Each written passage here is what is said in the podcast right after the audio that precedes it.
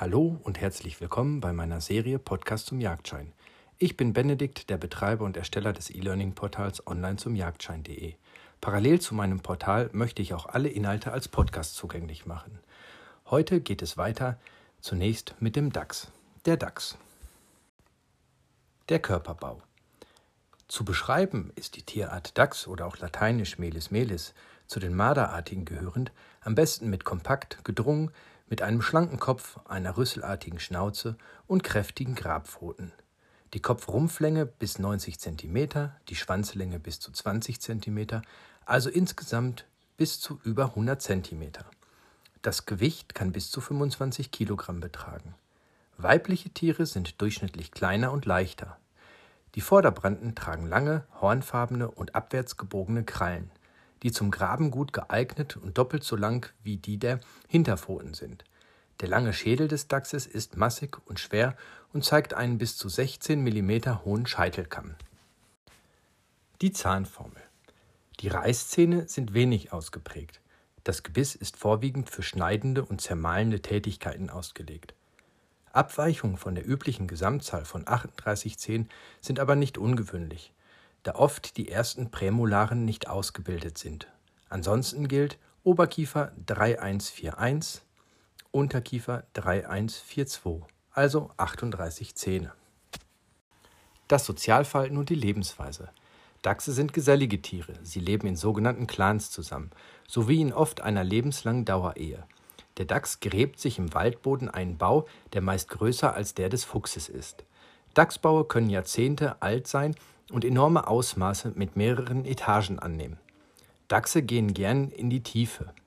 In etwa fünf Meter Tiefe liegt der Wohnkessel, der über zahlreiche Gänge mit der Oberfläche verbunden ist. Diese Gänge dienen der Luftzufuhr und als Ein- und Ausgänge. Im Gegensatz zum Fuchs polstert der Dachs den Kessel seines Baus mit trockenem Laub, Moos oder Farnkraut aus. Häufig wird ein Dachsbau über Jahrzehnte oder länger benutzt.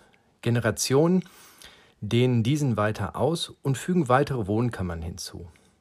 Die Unterscheidung eines Dachsbaues von einem Fuchsbau ist insofern einfach, als dass sich in der Nähe von Dachsbauten regelmäßig sogenannte Dachsabtritte befinden. Der Dachs setzt seinen Kot nämlich in dafür von ihm gegrabene kleine Erdlöcher. Typisch ist auch die ausgetretene Rinne, das Geschleif, am Eingang zum Bau, die in einem deutlich erkennbaren Pfad, dem sogenannten Dachspass, übergeht. Nicht selten werden die Baue aber auch von Fuchs und Dachs gemeinsam bewohnt. Dachse sind meist nachtaktiv. Dachse halten eine Winterruhe, die je nach Wetterbedingungen mit Unterbrechungen einige Tage bis mehrere Monate dauern kann. Äsung, Nahrung, Verdauung und Losung. Zu allen weiteren Musteliden, also den Marterartigen, ist der Dachs kein reiner Fleischfresser und nutzt auch das jahreszeitliche Angebot an pflanzlicher Kost. Die Hauptnahrung besteht jedoch aus Regenwürmern. Neben diesen machen Insekten, Larven einen großen Anteil der tierischen Nahrung aus. Kleinen Säugern, vor allem Wühlmäuse, seltener gehören Spitzmäuse, Maulwürfe oder junge Wildkaninchen dazu. Größere Säugetiere werden allenfalls als Aas aufgenommen. Dies tritt, trifft auch auf Vögel zu, bei denen aber auch Nestlinge oder Eier gefressen werden. Amphibien, Reptilien oder Fische sind eher Zufallsbeute, können aber auch mancherorts einen hohen Gewichtsanteil an der Nahrung ausmachen. Bei der pflanzlichen Kost, die vor allem im Sommer und Herbst eine Rolle spielt, wird das jahreszeitliche Angebot genutzt, das aus Getreide, Mais und Feldfrüchten aller Art, Obst, Beeren oder Sämereien, Wurzeln und Knollen bestehen kann. Insbesondere im Mais kann Wildschaden entstehen. In Mastjahren werden Eicheln intensiv als Nahrung genutzt. Sinne und Lautäußerung. Der Geruchssinn ist gut ausgeprägt, der Hörsinn ebenfalls. Dagegen ist das Sehvermögen eher weniger gut ausgeprägt. Die Geräusche bzw. Lautäußerung sind zu beschreiben als schnurrend, kreischend und bei den Welpen als quiekend. Das Fell. Am wohl bezeichnendsten ist für den Dachs die schwarz-weiße Zeichnung des Kopfes. Von den Mundwinkeln ziehen sich zunächst gerade nach oben und dann bereits beiderseits der Schnauze schwarze Streifen nach hinten. Jeweils der schwarze und der weiße Streifen gehen in die Flanken und den Rücken über, in ein silbriges Grau. Die Grannenhaare erreichen teils eine Länge von bis zu 12 Zentimetern. Die komplette Unterseite inklusive der Kehle und der Halsunterseite ist schwarzbraun mit einem besonders bräunlichen Ton auf dem Bauch. Der Dachs ist ein Tier mit der sogenannten Verkehrtfärbung.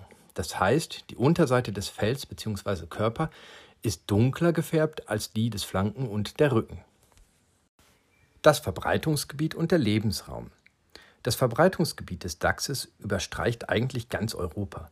Vorkommenslücken gibt es in Europa auf einigen nördlich gelegenen britischen Inseln, den westfriesischen Inseln, in Flandern und der italienischen Poebene. Im Süden reicht die Verbreitung bis zum Mittelmeerraum. Der Dachs besiedelt gern hügelige, reich strukturierte Landschaften mit Wald oder Hecken. Bevorzugt werden Mischwälder mit einer ausgeprägten Strauchschicht. In Siedlungsnähe ist der Dachs nur selten zu finden.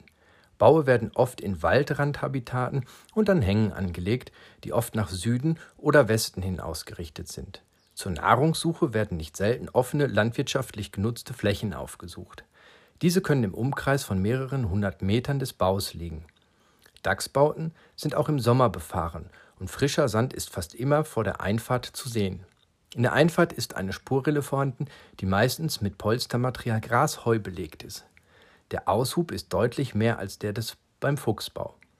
In der Umgebung sind Abtritte, kleine Löcher im Boden zu sehen. Hier wird der Kot vergraben. Fast immer ist eine Spur zu erkennen und die vom Dachs unterscheidet sich sehr markant von der des Fuchses. Die Fortpflanzung. Geschlechtsreif wird der Dachs im zweiten Lebensjahr. Die Ranzzeit ist variabel und jahreszeitunabhängig. In den Clans herrscht Promiskuität, das heißt, während eines Östros paart sich eine Fee mit mehreren Rüden. Rüden verlassen den Clan auch, um innerhalb eines anderen Clans zu decken. Kopulationen sind während des ganzen Jahres zu beobachten. Die meisten und am längsten andauern aber zwischen Februar und Mai. Der Paarung gehen teilweise verschiedene Lautäußerungen, Schwanzheben und ein gegenseitiges Markieren mit den Analdrüsen voraus. Die Dauer der Kopulation variiert zwischen wenigen Minuten bis zu einer Stunde. Die Tragzeit ist variabel mit einer vorausgehenden Keimruhe. Ein Wurf besteht aus ein bis fünf, meist aber aus zwei oder drei Welpen. Mindestens zwölf Wochen werden sie gesäugt. Bei Nahrungsknappheit kann sich die Säugzeit bis in den Sommer hineinziehen. Außer innerhalb von neun bis zehn Monaten sind die Jungen etwa so schwer wie Alttiere, erreichen jedoch nicht deren Wintergewicht. Bis zum zweiten Lebensjahr bleiben die Jungen meist im Clan, dann beginnen sie abzuwandern. Ansprache, Altersbestimmung. Äußerlich unterscheiden sich die Geschlechter nur geringfügig. Männchen sind in der Regel schwerer, kräftiger gebaut, mit einem breiteren, oben stärker gerundeten Schädel. Im Profil wirken die Schnauze stumpfer, der Kopf insgesamt kürzer und der Hals fülliger. Zudem ist der Schwanz oft dünner und kräftiger, mit weißen Haaren durchsetzt. Die Fee ist schlanker, mit schmalerem, obererseits flacherem Kopf, Dachse im ersten Jahr zeigen in der Färbung die deutlichsten Kontraste. Ältere Dachse werden zunehmend heller. Wildschäden. Es sind häufig nur kleinste und nicht nennenswerte Schäden, die Dachse in der Feldflur anrichten. Weiterhin sind nach dem Bundesjagdgesetz die Wildschäden durch Dachse nicht ersatzpflichtig. Die Jagdzeit 1. August bis 30. Oktober. Fährte und Trittsiegel. Der Dachs ist kein reiner Sohlengänger. Beim Auftreten liegen nur die Fingerballen und der Handballen auf dem Boden, während der Handwurzelballen denselben nicht berührt. In der Fährte zu erkennen die Krallenabdrücke. Hier spricht man davon, dass der Dachs nagelt. Das war es mit einer etwas kürzeren Folge zum Thema Dachs. Beim nächsten Mal geht es dann weiter, etwas ausführlicher zum Thema Steinmarder, Baumarder, Hermelin, Mauswiesel, dann noch Iltis, Nerz, Fischotter und Seehund, womit wir dann auch demnächst schon beim Ende vom Raubwild bzw. sogar beim Haarwild angelangt sind. Bis dahin wünsche ich Horrido und Weidmanns Heil viel Spaß beim Zuhören. Vielen Dank und auf Wiedersehen.